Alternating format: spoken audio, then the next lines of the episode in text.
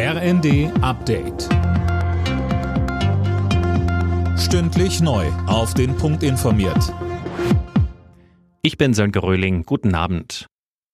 Deutschland wird die Ukraine weiter unterstützen, solange das notwendig ist. Das hat Bundeskanzler Scholz in einer Rede auf dem Weltwirtschaftsforum in Davos gesagt. Eine Zusage für Leopard-Kampfpanzer gab es aber nicht, Daniel Bornberg. Nein, die Leopard-Panzer hat Scholz in seiner Rede nicht erwähnt, obwohl der Druck in dieser Frage ja mehr und mehr wächst. Zuletzt hatte das Europaparlament den Kanzler dazu aufgefordert, Lieferungen von Leopard-Kampfpanzern an die Ukraine zu ermöglichen. Ein außergewöhnlicher Schritt. Die Abgeordneten stimmten dem Antrag der Grünen mit großer Mehrheit zu.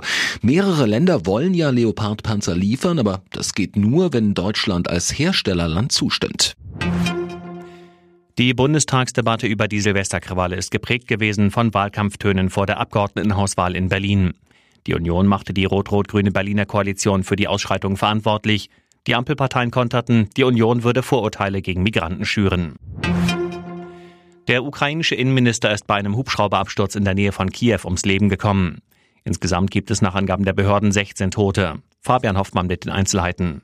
Darunter sind auch der stellvertretende Innenminister und ein Staatssekretär. Der Hubschrauber war östlich der Hauptstadt in der Nähe eines Wohnhauses und eines Kindergartens abgestürzt. Zum Zeitpunkt des Absturzes waren dort auch betreute Kinder und Angestellte. Über 20 Menschen kamen verletzt ins Krankenhaus. In Online-Videos war ein großer Brand an der Absturzstelle zu sehen. Die Absturzursache ist bislang noch unklar.